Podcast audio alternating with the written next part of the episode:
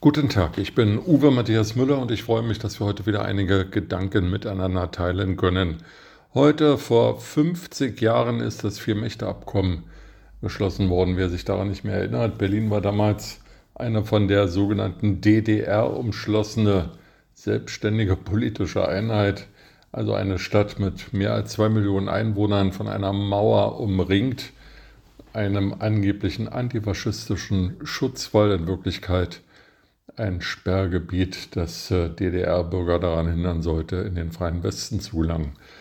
Die zwei Millionen Bürger Berlins waren eingeschlossen. Sie konnten sich zwar auf umständliche Art und Weise aus Berlin heraus in die Bundesrepublik bewegen oder natürlich in andere europäische Staaten oder Weltstaaten, aber es war mühsam und so wurde also dieses Vier-Mächte-Abkommen zwischen Frankreich, Großbritannien, der Sowjetunion und den USA geschlossen, den äh, Besatzungsmächten von Berlin, um äh, ja, den Verkehr von West-Berlin äh, in den Westen zu organisieren, einfacher zu gestalten und äh, insgesamt die Lage in Berlin, in West-Berlin angenehmer zu gestalten. Damals war schon die Frage, was ist eigentlich mit dem Ostsektor der Stadt Berlin, der Hauptstadt der DDR, also das, was heute Mitte, Prenzlauer Berg, Lichtenberg, Friedrichshain, Marzahn, Hellersdorf, Hohenschönhausen ist.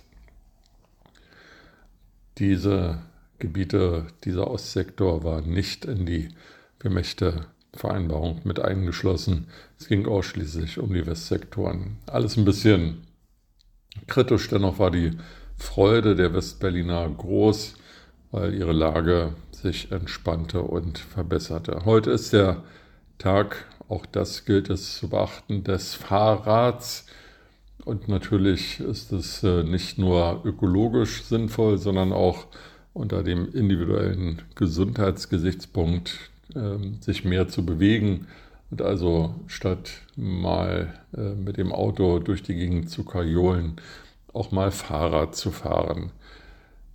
Das wäre schön, wenn dann überall ähm, Fahrradwege, Fahrradwege existieren würden. Das wäre schön, wenn die E-Bikes überall Aufladestationen fänden. Das wäre schön, wenn die Fahrradfahrer mehr Rücksicht auf andere Verkehrsteilnehmer nehmen würden, genauso wie sie ja zu Recht auch verlangen, dass andere Verkehrsteilnehmer, zum Beispiel Autofahrer, die ja stärker sind als Fahrradfahrer, Rücksicht auf die Fahrradfahrer nehmen. Insgesamt mehr Rücksicht im Verkehr wäre schon gut, im Straßenverkehr.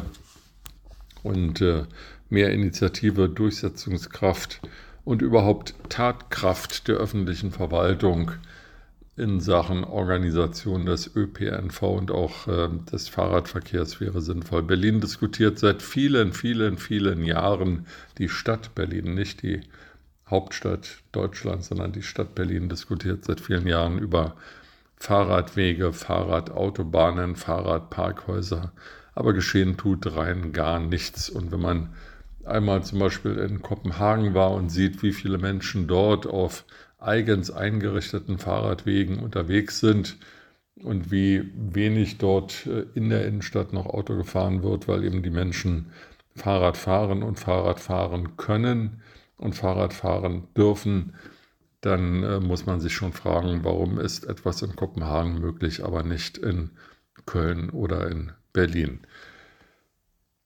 Ein Wochenende, ein verlängertes Wochenende steht uns vor der Tür mit unterschiedlichen Wetteraussichten. Im Süden schlechter als im Norden, was ich persönlich, weil ich ja in einer kleinen bayerischen Stadt lebe, für ungerecht halte. Aber vielleicht ist das ja auch die Gelegenheit, ähm, nicht nur in den Biergarten zu fahren oder zu laufen, sondern dort mit dem Fahrrad hinzufahren. Mit diesen Gedanken in den Tag wünsche ich Ihnen eine gute Zeit und wünsche ein schönes, sonniges, verlängertes Wochenende.